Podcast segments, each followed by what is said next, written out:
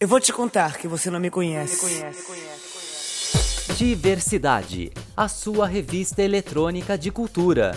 Eu sou André Tomazella, jornalista e responsável por este projeto. Hoje, na quarta edição do podcast, você vai ouvir um bate-papo bacana com o cantor pernambucano Ayrton Montarroios. Ayrton canta desde muito jovem e foi indicado ao Grêmio Latino por participar do projeto em homenagem ao compositor Erivelto Martins. Mas foi a participação no programa The Voice Brasil da TV Globo que o tornou ainda mais conhecido. Com dois discos gravados, Ayrton circularia pelo interior de São Paulo com a turnê Um Mergulho no Nada se não fosse a pandemia. Em função da necessidade de distanciamento social, decidiu modificar o projeto, realizando uma série de lives temáticas sobre grandes compositores brasileiros. A última acontece dia 30 de junho, com grandes vozes da era de ouro do rádio. Vamos ouvir um pouco da interpretação de Ayrton de Cálice, do Chico Buarque. Como beber dessa bebida amarga, tragar a dor, engolir a labuta, mesmo calada a boca resta o peito, silêncio na cidade não se escuta. De que me vale ser filho da santa? Melhor seria ser filho da outra, outra realidade menos morta. Tanta mentira, tanta força bruta, pai. Afasta de mim esse cálice, Pai. Afasta de mim esse cálice. Fique agora com um bate-papo delicioso com Ayrton Montarroios, que conta tudo sobre sua vida, sua carreira e os projetos para o futuro. Oi, Ayrton, tudo bem? Prazer em receber você aqui no podcast do Diversidade. Para começar, o seu nome completo e o nome artístico. Meu nome completo é Ayrton José Montarroios de Oliveira Pires, um palavrão, um nome gigante. E o meu nome artístico é Ayrton Montarroios. Eu tirei o entrave do José e liguei ao sobrenome da minha família por parte de mãe, direto. Qual é a cidade que você nasceu e onde você escolheu para viver e por quê? Eu nasci em Recife, Pernambuco e escolhi morar em São Paulo desde a primeira vez que eu cheguei aqui em São Paulo com 16 anos. E eu cheguei no bairro de Genópolis, fiquei hospedado em Genópolis e eu falei para minha tia que veio comigo, disse: "Tia, um dia eu vou morar nessa cidade, vou morar nesse bairro". É engraçado que o primeiro apartamento que eu procurei, eu achei atrás desse hotel em que eu, eu fiquei hospedado. Então, realmente, moro em São Paulo e moro no bairro que disse que ia morar. Porque além de eu adorar São Paulo, adorar essa cidade que não para nunca, eu acho que isso tem muito a minha cara. Além disso, eu acho que ainda hoje é necessário que os artistas que moram na, na periferia do Brasil, né, que dão Nordeste, o Norte, o Sul também, a gente tem que ir para o Sudeste ainda hoje para poder trabalhar, para poder tem um número significativo de apresentações. É o que aconteceu comigo, então eu vim por amor à cidade, mas também por trabalho. Ayrton, conta pra gente quando é que você descobriu o seu talento artístico. Eu sou somente intérprete, é... e eu não sei se eu descobri muito ou se eu fui sendo avisado pelas pessoas. Eu sempre gostei de cantar e para mim isso sempre foi uma, uma coisa muito natural e, e nunca me dei conta de que era cantor. Eu lembro que o primeiro cachê que eu ganhei era foi 100 reais, eu acho, ou 50 reais, não lembro. E eu achei aquilo absurdo, como que alguém podia me dar dinheiro para cantar. eu achei aquilo muito esquisito e fiquei envergonhado. Pensei que eu estava sendo um, sei lá, um enganador. Quais são as suas referências e influências musicais? Minhas principais referências são Tom Jobim, João Gilberto, Dalva de Oliveira, Calbi Peixoto, Ângela Maria, toda essa galera das antigas, Chico Buarque. Eu tenho esse pé no clássico mesmo, na, na, na tradição da canção popular brasileira. E é o que me ajuda também a me aventurar em novos ares de novos compositores e explorar novas sonoridades.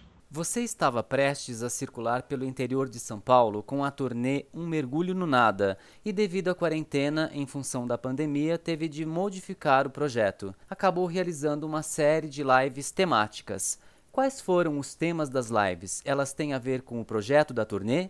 É, a gente teve que se adaptar fizemos sete apresentações ao vivo, cada uma com tema: João Gilberto, Elisete Cardoso, Cartola, novos compositores da música brasileira. Fizemos Dorival Caymmi, Noel e, e Gonzaga em uma única apresentação. Fizemos agora há pouco Chico Buarque, vamos fazer semana que vem, dia 30 de junho, vamos fazer é, grandes vozes da era de ouro do rádio. E esses assuntos todos eu trato na, na turnê do Mergulho no Nada, né? Porque na verdade o, o trabalho Mergulho no Nada é um passeio sobre a canção popular no Brasil. Então ele aponta para todos esses segmentos. Ayrton, há intenção de retomar o projeto da turnê quando a pandemia passar? Além das cidades do interior, você pretende mostrar o show em outros locais? É, a intenção de, de voltar com a turnê é, é, sempre existe. Vai depender da possibilidade. Não sei como é que vai ficar esse mundo pós-pandemia e principalmente o mundo da arte, né? A gente que trabalha com aglomeração de pessoas, com teatro.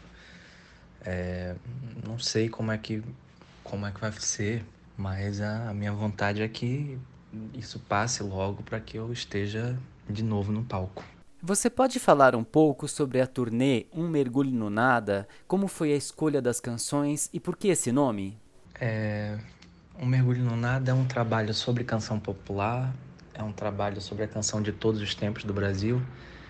E através da, da canção popular a gente indica os amores, os desafetos do, do homem, da mulher brasileira. É, indicamos os amores, as conquistas, as pretensões, os sonhos, através dessa linguagem popular, através do, do compositor popular e suas canções.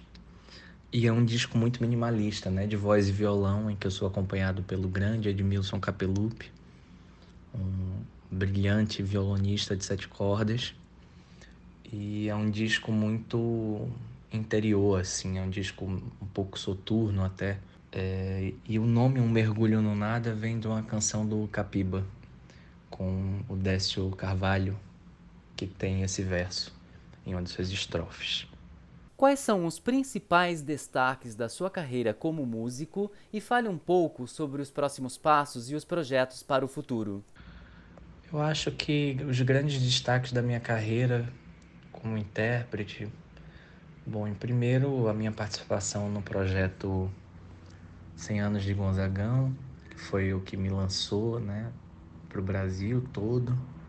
Depois, aos 18 anos, a indicação ao Grammy Latino pela participação no projeto em homenagem ao compositor Erivelto Martins.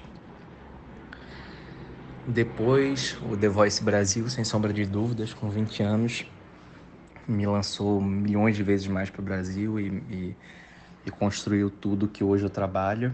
E os meus discos, o meu primeiro disco foi muito importante para mim, como esse segundo está sendo também. Na sua opinião, a música deve ser apenas um entretenimento ou teria algum objetivo de provocar reflexão e incentivar mudanças na sociedade?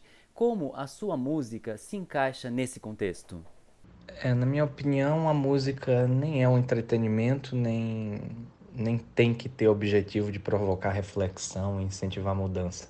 Eu acho que música é arte e arte não serve para nada. Eu acho que essa grande beleza da arte é a sua abstração, é, a, é não ter que servir a nenhum Deus, a não ser a ela própria. Eu acho isso lindíssimo. É, o que a gente faz com isso, claro, né? Aí já é outra coisa. Eu acho que, mas não é como função da arte. Eu acho que a gente pode usar para se entreter, a gente pode usar para se emocionar, para se motivar a determinadas coisas e a, a, mudar estruturas. Mas não acho que essa seja a função da arte, eu acho que essa é a função do homem. O homem busca em tudo que, que o circula a sua razão, a, o seu para quê, né? A gente busca função em tudo e espera resultado dessas coisas. Eu acho que isso é inerente ao homem, é, é muito humano isso. Mas não é nada artístico, eu acho que a arte não, não, não carrega essa função. Como é ser artista em um mundo totalmente digital, marcado pelas redes sociais e suas bolhas de opinião? Como você faz para divulgar o seu trabalho? Ser um artista no mundo digital tem suas benesses e tem seus momentos muito ruins. É, eu acho que realmente a internet tornou menos antidemocrática, antidemocrático o acesso às coisas, né? Para não dizer que tornou mais democrático, porque eu não sei se esse acesso ainda é totalmente democrático ou se conseguiu chegar lá, mas acho que tornou menos antidemocrático esse acesso. E isso é muito bom. Qualquer um poder hoje produzir, colocar sua música ali, ter, ter um mundo olhando, é, é, é gostoso, é bom. Mas existe uma necessidade de conteúdo a todo momento, uma necessidade de números imensas, imensos e expectativa de todo lado, ao mesmo tempo que tem uma expectativa, é, se tem uma um pouco uma apatia também das coisas, né? Porque é tanta informação, você está sempre querendo mais e está cada vez mais apático perante essas informações. Eu acho que isso é o lado bom e o lado ruim da internet. Eu, eu uso as minhas redes sociais, divulgo meu trabalho nas minhas redes sociais quando, quando existe alguma ação de marketing para algum produto específico, como no lançamento de um disco, a gente usa isso e os modelos convencionais né, de assessoria de imprensa, de divulgação em jornal, revista, TV, rádio, é, rádio menos do que os outros, mas é, é, é isso. Eu acho que a ferramenta está aí para ser usada e, como todas as outras ferramentas, vai ter um lado bom e um lado ruim. Sobreviver com música é difícil? É possível ser remunerado pelas plataformas de streaming ou shows é que contam? Olha, sobreviver com música é difícil. A pergunta seria: sobreviver é, é difícil? Sobreviver é fácil, na verdade, seria a pergunta. Eu acho que tudo é, tudo é difícil, tudo tem sua dificuldade, tudo tem seus atenuantes, seus agravantes. Eu vivendo de música, com a coisa que eu faço é uma coisa. Se você pegar outra pessoa que tenha um, venha de, uma, de um lugar diferente do meu, que tenha outra etnia, que, enfim, que venha de outra realidade, talvez tenha mais dificuldade do que eu ou não. Eu acho que é, é bastante subjetivo isso. Deve ser muito difícil sobreviver do que não se gosta. É, independente do dinheiro que isso lhe dê, deve ser bastante difícil. Eu, eu, graças a Deus, tenho a oportunidade de trabalhar com uma coisa que eu amo e não tenho contas atrasadas. É, sobre plataforma de streaming, eu, eu não vejo muito dinheiro disso. Primeiro, porque não, não acho que tenho muito. Não sei se tem ou não, eu nunca parei para olhar de verdade. É, mas se eu tivesse muitos ouvintes, com certeza alguém já teria me informado sobre isso, ou eu teria visto já, ou tinha pintado um dinheirão. Nunca vi dinheiro de plataforma de streaming assim, nunca nada significativo. É, mas também porque não sou autor, né? Eu acho que o autor deve ganhar mais, não sei. Eu não tenho certeza quanto a isso, não estou informado. Como você define o momento político pelo qual está passando o Brasil? Você se sente representado pelo atual presidente e pelos congressistas? O que precisa mudar para que tenhamos uma sociedade mais justa e menos desigual? É, o Brasil está passando por um momento plantado por ele mesmo, né? Infelizmente, a gente está colhendo o fruto da ignorância e da falta de educação. É, as pessoas foram tratadas durante tantos anos como marionetes, né? Para servirem a, aos seus líderes e aos prazeres deles, foram entregues. Tivemos aí uma época de, de possível progresso, né? Na época do Lula, houve progresso, inclusive mas é difícil num sistema como o nosso, né? Você ter alguma coisa, uma mudança realmente efetiva na, na vida das pessoas. Eu não sei se a cada dia mais eu me alinho ao, ao anarquismo nesse sentido, porque me parece que a estrutura tende sempre para o desastre, para o uso humano dos seres humanos, para fazer a miséria render dinheiro, para fazer a desgraça vender jornal. E me parece triste que a gente tenha que passar por isso que a gente está passando, tendo um, um, presidente da República tão ignorante, tão despreparado, é, tão incompetente e possivelmente envolvido né, com, com diversos crimes assim de, de, natureza extremamente graves. É muito complicado, é muito complicado. A gente tem um. A gente passa por um momento evidentemente difícil e ainda mais com, com a crise sanitária mundial gigantesca deixando, evidenciando os contrastes né, que existem entre os povos né, do Brasil.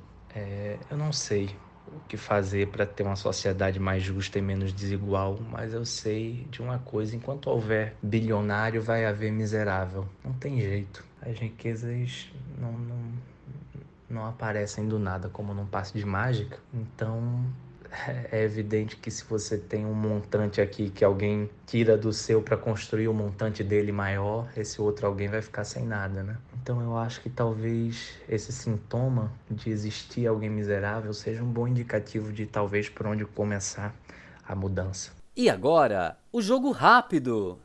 Um filme Angel Heart, que é o Coração Satânico do, do Alan Parker, que eu sou apaixonado.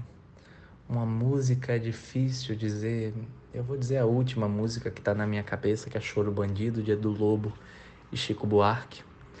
E um livro é o meu livro do coração que eu adoro, que é Don Quixote de la Mancha, do Cervantes, que para mim é uma das maiores obras de todos os tempos da literatura mundial.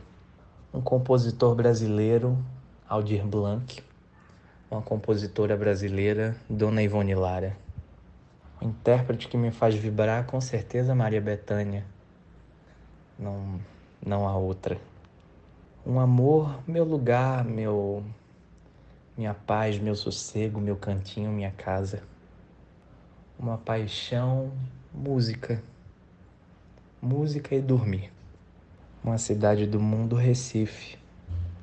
Porque além da sua beleza real, tem a, a sua beleza que está no meu subconsciente, a beleza que está comigo. Família e amigos uma decorrente do acaso e o outro decorrente dessas escolhas, a família que se escolhe, né? Bonito isso. Casamento gay.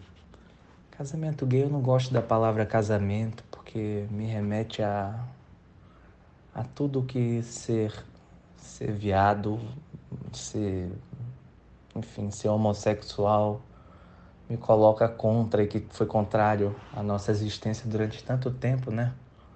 Me lembra a Igreja Católica, me lembra tudo isso que eu não estou de acordo. Mas eu acredito no amor das pessoas e acredito que as pessoas têm que ter seus direitos quando se juntam e vão morar juntas, têm que ser respeitadas, têm que, têm que ser louvadas, inclusive tão lindo o amor, é tão bonito quando dá certo de morar junto, de viver uma vida junto. É um presente tão grande, né? Eu ainda não, não ganhei esse presente, mas espero um dia. Espero um dia ganhar. Adoção de crianças, eu acho que é imprescindível que a gente comece a conversar cada vez mais sobre isso, que as pessoas adotem e parem com esse narcisismo de querer terem os seus filhos que pareçam consigo mesmas e eu acho isso uma babaquice, não consigo entender quando se tem tanta criança esperando para ser adotada, né? Passando por situações tão difíceis. No meu tempo livre eu gosto de ouvir música, eu gosto de chorar ouvindo música e gosto muito de dormir. Me irrita muito que me peçam calma quando eu estou nervoso com alguma coisa. Independente de quem seja, eu fico bastante irritado, mas sabendo sabendo que sou assim, eu me, me seguro para não ser grosseiro com uma pessoa que não tem nada a ver. Moda. Moda, quando a gente fala de moda, você está falando de vestimenta ou da tendência de moda? Porque de vestimenta eu adoro vestimenta, acho indumentárias lindíssimas, roupas lindíssimas, adoro me vestir de acordo com o meu gosto. Mas não sou fã da moda, não. Acho moda uma coisa muito passageira. Quando você não a inventa, né? Quando você não faz a moda, você sempre é rabo de cometa. E eu não gosto muito de ser rabo de cometa. Uma provocação é amar tanto o Brasil como eu amo e cantar um Brasil tão lindo e ter tanta decepção com o Brasil e detestá-lo tanto ao mesmo tempo que tanto amo. Para mim, a maior provocação é não sentir vontade de sair daqui, apesar daqui. Recado para os leitores e ouvintes do Diversidade: ouçam música, leiam livros, vão ao teatro. Eu acho que a cura está na arte. Não como entretenimento, mas como passagem para o abstrato mesmo, para não como uma distração, mas como necessidade de, de vida, né?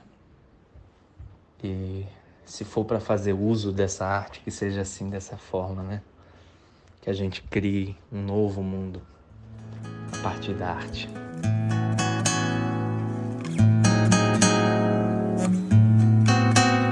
Muito obrigado, Ayrton. Foi um prazer falar contigo. Te desejo muito sucesso.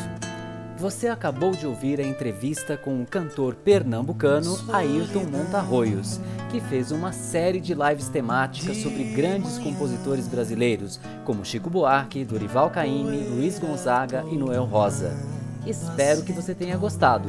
Este foi o podcast do Diversidade. Para saber mais, acesse www.diversidade.org ou no Instagram arroba Diversidade Site. Diversidade com C. Mande suas sugestões por e-mail para contato@diversidade.org. Obrigado por sua audiência e até breve.